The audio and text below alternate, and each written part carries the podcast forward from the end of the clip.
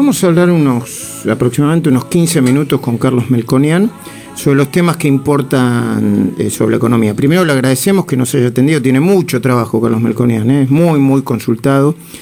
Y después vamos a tratar de meternos directamente en los temas de fondos de la economía, porque, a ver, ustedes saben de Carlos Melconian que define a este momento de la economía como Berretalandia, así como en algún otro momento hablaba de uno de los planes de Macri como el pechuguita con puré, creo que era, ¿no? Tiene puré de calabaza. Puré de calabaza, sí. Tiene una, una, gran capacidad de síntesis para, para hacernos entender qué pasa con la economía.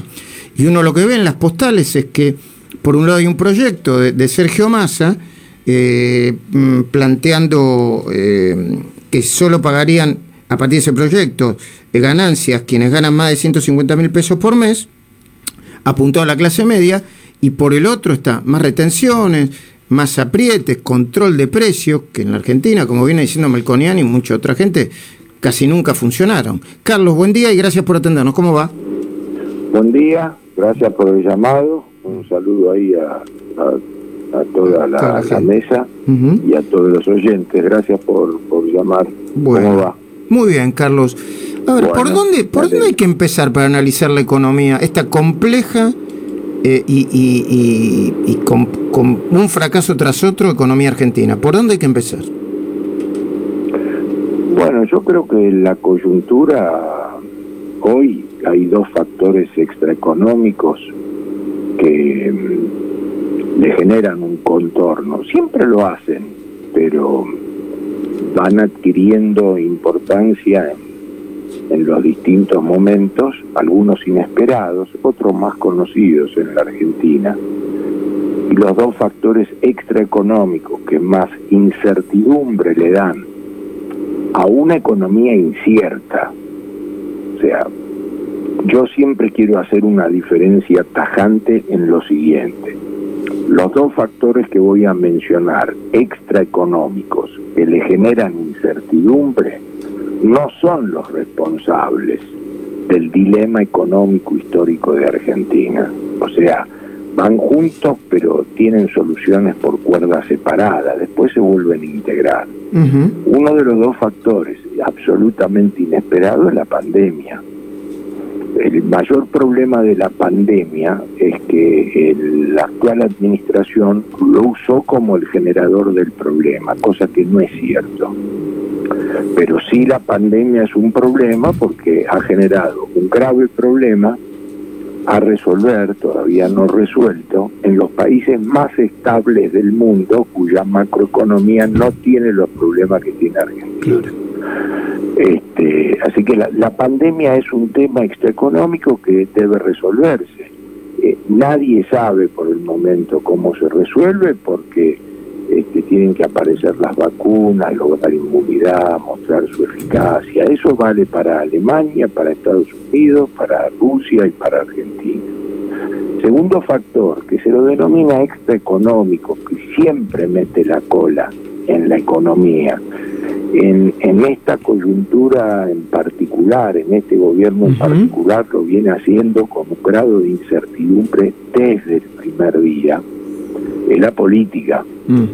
La política es un cúmulo de cosas. Primero por como eh, por la incógnita que generaba el formato, valga la redundancia, de la fórmula presidencial que terminó llegando al poder. Segundo, cómo iba a ser eso, en términos de quién toma las decisiones. Eh, tercero, porque mm, el peronismo, el kirchnerismo en general, tienen varias facetas, puede ser la izquierda, el centro, la derecha, puede ser el primer gobierno del kirchnerismo o Néstor Kirchner, puede ser el segundo de Cristina. Perdón la interrupción, Carlos, lo que vos decís que eso implica mucho, mucho, muchas idas y vueltas en la toma de decisiones, mucha incertidumbre después de todo. Sí, pero digamos, incertidumbre dentro de un contexto de cosas que se fueron confirmando. Por ejemplo, en el proceso de toma de decisiones, yo creo que el propio presidente ya blanquea que comparte, que consulta, para un esquema de carácter presidencialista, para un partido político de tono verticalista, entonces eso confunde. En el mejor escenario, confunde. en el peor es peor. Este, y en este contexto el tema de las retenciones al campo, o sea, la, en este contexto la, entre comillas, amenaza, advertencia del presidente diciendo, si no me sugieren ustedes un plan, o yo subo las retenciones o le pongo cupo a las exportaciones, ¿cómo hay que leerlo?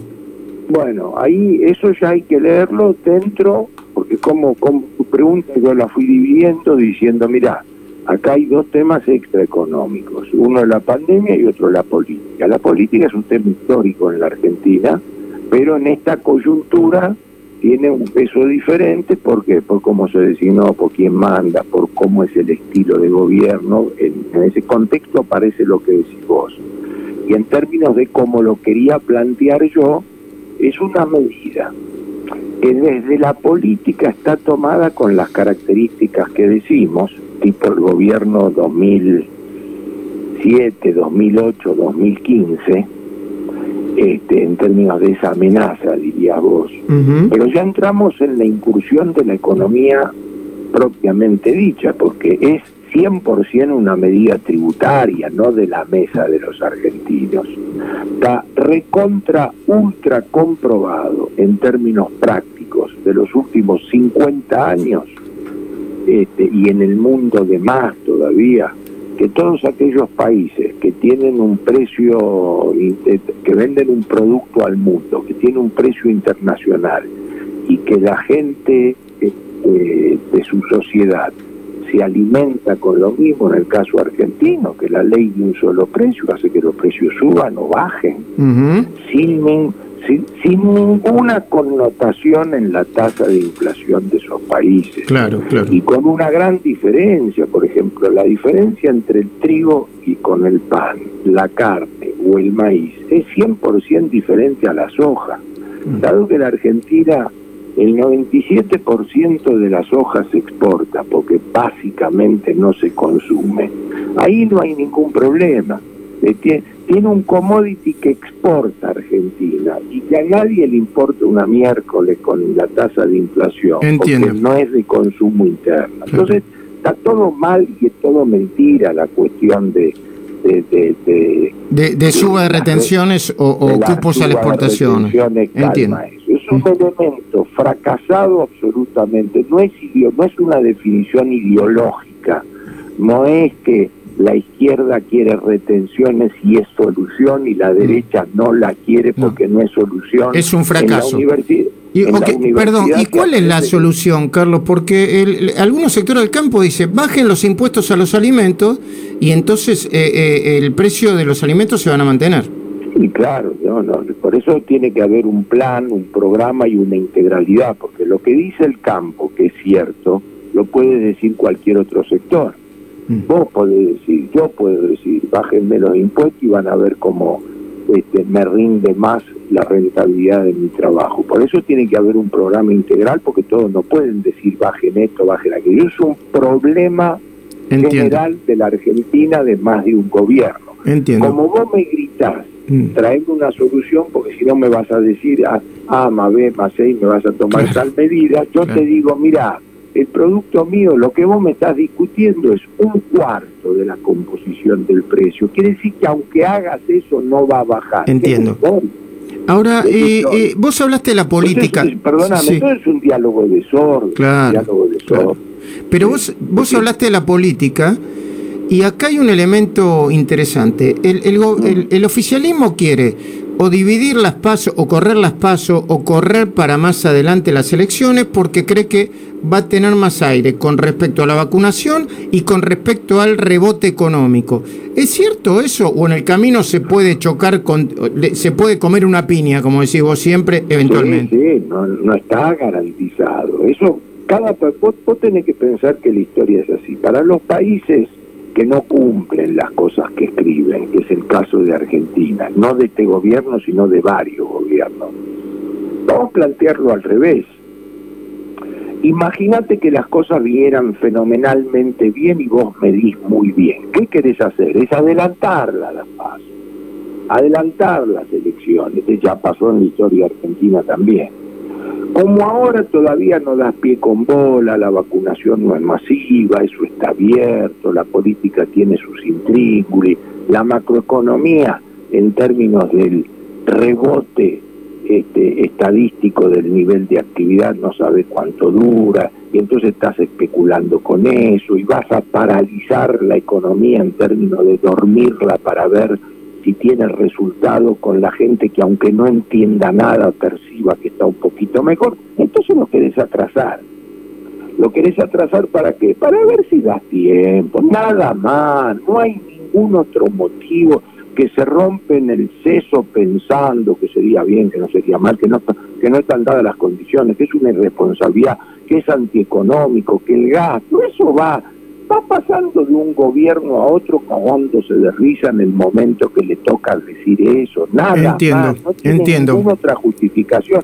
Estos no son países que el tercer o el primer martes de noviembre hay elecciones hace 100 años Sí, sí. y que este y que las paso a, a lo uruguaya se definen en tal mes de tal año irremediablemente y que son unas pasos que no tienen hecho trampa desde el primer día porque si vos vas contra mí y yo gano y vos perdés, vos después te podés acoplar conmigo, no es una fórmula rígida. Ya las cosas se hacen bien de movida. Este es un país donde las cosas el día que se escriben, se escriben confusa para que luego den lugar a Ah. trampa, negociación y demás. Es lo mismo que el impuesto a la ganancia ahora. El impuesto a la ganancia ahora, si se sube el mínimo no imponible, Lo que plantea Massa. sube, pero se lo sube como una suerte de que, mirá, mirá qué medida que estoy tomando en favor de la gente. Claro, mira qué popular que soy. en un país donde tendría que tener una eh, impuestos de 1933, de 1933 que se discute desde que mi abuela era soltera como tirándole una migaja a la gente, donde en un país con la inflación que tiene Argentina o va subiendo automáticamente el mínimo no imponible o, o cada vez mete más gente a pagar el impuesto a la ganancia, que es la primera vez que vemos que hay gente que no quiere un aumento del sueldo, porque si no empieza a pagar y gana menos que el que está abajo de él, que pasó 40 veces. Pero eso lo hace la inflación. Es como que vos tenés que agarrar respetuosamente a un a una persona, eh, a un junior, y le decís, nene, vos me aumentás el mínimo no imponible cada seis meses. ¿Para qué? Para que mantengamos la cantidad de gente que está pagando, pero no es un proyecto Claro. para llevar al Congreso ni Mm. generar una medida ni ofrecerla como no tiene nada que ver. Es Con la inflación hay que subir automáticamente el mínimo no imponible, que no debe hacer un junior, no Claro un que sí. proyecto de ley. 22 minutos pasaron desde las 8 de la mañana, estamos hablando de economía profundamente, diría, no, no, no superficialmente y rápidamente con Carlos Melconian. Eh, quiero decirte, si vos recién salís a la calle o estás por salir, que está lloviendo en la ciudad de Buenos Aires en algunos sectores, caen chaparrones en la mayoría de, de los sectores de la ciudad y mucho en algunos lugares fuertes, así que por favor, llévate un paraguas o un piloto. En este momento la temperatura es de 24 grados, creo, si no me falla el termostato. Y mm, hablando de, subir y bajar, se están definiendo fuertes aumentos en tarifas porteñas que en algunos casos alcanzan al 100%. ¿Eso también es política o se vio obligado Horacio Rodríguez Larreta a hacerlo ante la presión del gobierno nacional que le quitó puntos de la coparticipación? Y bueno, ahí eso es un conjunto de medidas que termina eh, sufriéndolo la caja de la ciudad este, y sobre la base so- so- sobre la que se ha ensayado una respuesta de carácter político Eh, como el, el agregado de impuestos algunas este, obligaciones financieras que tiene el Banco Central y demás. De nuevo, de nuevo.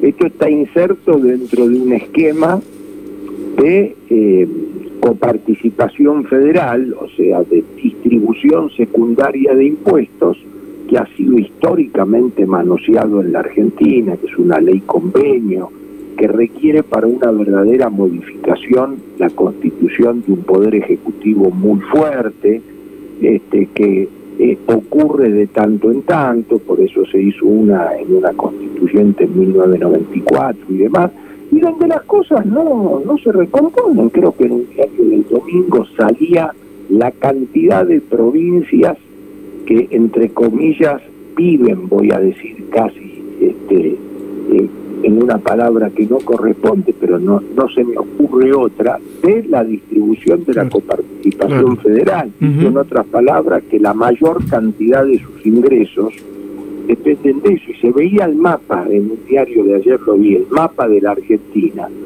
Y funciona casi como lo que luego ocurre en las elecciones, con independencia de, los gobiernos o sea, tenés el norte de una manera, el sur de una manera, el centro de una manera, en términos de lo que aporta cada una de las provincias. Entonces, es un, es un país que no se pone los pantalones largos, que no manda a hacer, no manda hacer un estudio en serio, no, me rectifico. Cada vez que yo tuve que preparar una suerte de programa, me puse a indagar esto y hay 100 papers escritos sobre cómo debiera hacerse, pero luego lo tiene que decidir el liderazgo, lo tiene que decidir la política. Y la política no.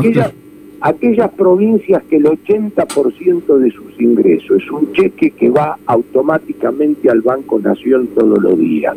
¿De qué se va a calentar en términos de la eficiencia de su gasto, de la eficiencia? Es un administrador el gobernador. Es cierto. Carlos... mandan el cheque lo reparte, no lo mandan, tiene problema. Entonces, es muy difícil, muy difícil en términos de resolver estos problemas de cuajo que no se ponga de acuerdo la clase política. Entonces todo eso es que termina redundando. Un deterioro acumulado del país. Claro que sí. Carlos, eh, un, placer hablar con vos, eh, con, con, escuchándote con mucha atención eh, tus definiciones profundas sobre la economía, eh, más allá de los temas coyunturales que existen. Muchísimas gracias. Eh. Muchas gracias a vos por el llamado. Un fuerte abrazo y saludos a todos. Carlos Melconian, ¿eh? en esta mañana por Radio Rivadavia, en este programa que se llama Esta Mañana.